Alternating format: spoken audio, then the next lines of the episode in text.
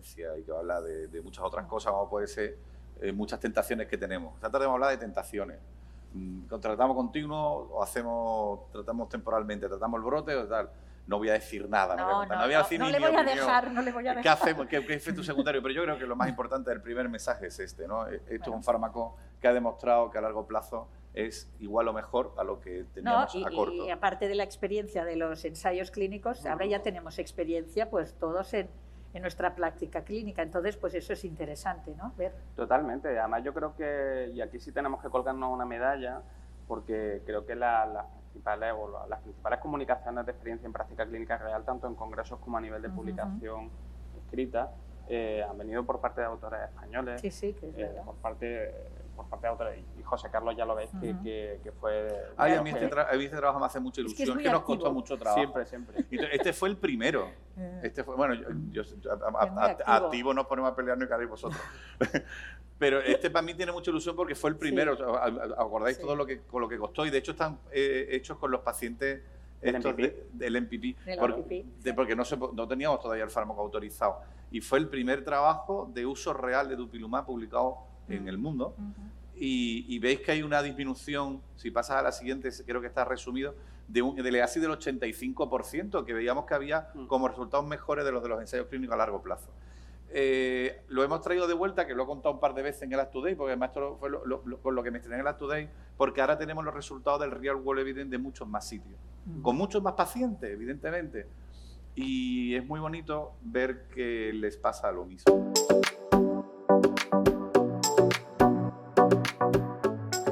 Simplemente, ¿no? como conclusiones o mensajes para, para llevarse a casa, ¿no? insistir en la necesidad de definir un brote, de tener un consenso ¿no? entre todos la comunidad sobre qué es un brote o no, pero al menos tener una definición.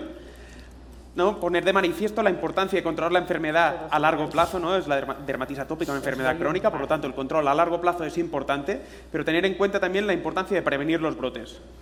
Además, importante tener en cuenta la seguridad, en este caso de upilumab, ¿no? y la posibilidad de combinar con otros eh, fármacos, si hace falta, sistémicos, ¿no? que ya está, está publicado y está demostrado su seguridad. Y aunque es verdad que existen diferentes fenotipos, ¿no? como ya hemos visto en, la diapositiva que nos ha presentado Enrique, ¿no? la inmensa mayoría, o al menos es la idea que tenemos nosotros, ¿no? la inmensa mayoría de pacientes graves que tenemos en la consulta son pacientes bastante crónicos, con una enfermedad bastante constante. ¿no? De ahí la, importancia de mantener ese control de la inflamación con un tratamiento continuo, teniendo en cuenta que, evidentemente, si tiene un brote el paciente, pues se debe tratar y se debe atender el brote. Y hasta aquí todo lo que os queríamos contar.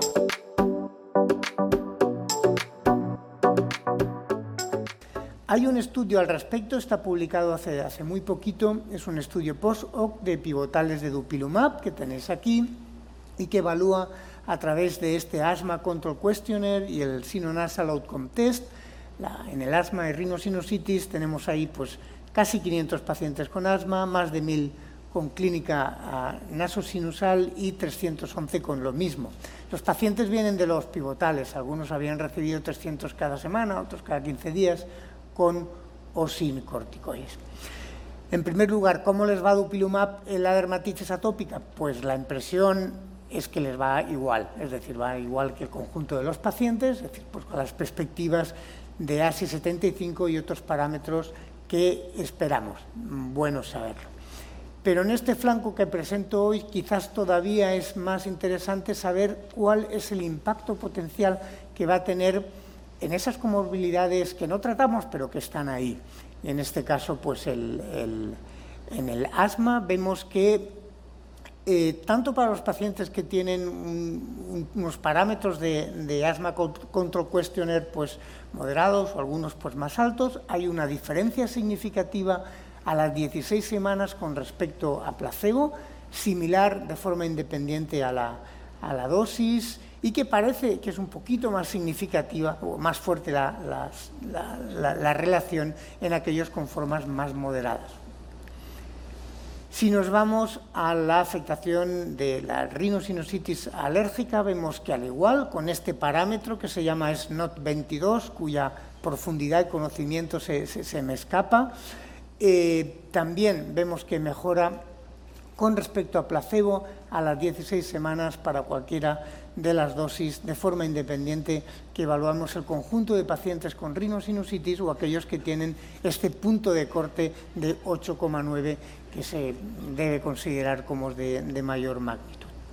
Finalmente, como conclusiones, decir rápidamente que la inflamación T2 subyace lógicamente a la dermatitis atópica, a la rinitis alérgica, a la poliposis nasal, a la esofagitis eosinofílica y que hay que considerarla cuando veamos alguna de estas entidades y preguntarle específicamente por ellas. Por supuesto, hay que abordar a estos pacientes desde un punto de vista global, holístico y multidisciplinar. Yo creo que esto es una de las cosas que estamos aprendiendo eh, con los biológicos, fundamentalmente. Deberíamos haberlo hecho mucho antes, pero eh, está siendo ahora y que el tratamiento de estos pacientes tenemos que tener en cuenta que al final lo que estamos tratando no es la enfermedad en sí, sino posiblemente estamos tratando la inflamación T2 que subyace. Y muchas gracias por la atención. Muchas gracias. Con los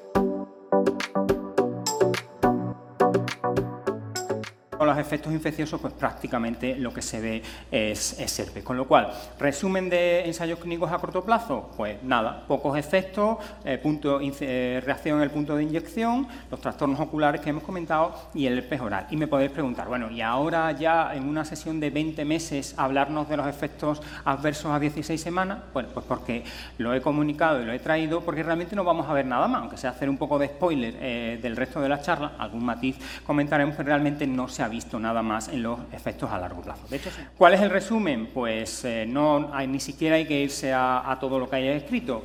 No hay nuevos efectos adversos eh, diferentes de lo que hemos conocido a largo, eh, a largo plazo con respecto a lo que hay en el corto plazo. Y además son estudios bastante robustos entre sí, tanto en monoterapia como en la combinación con, con corticoides tópicos.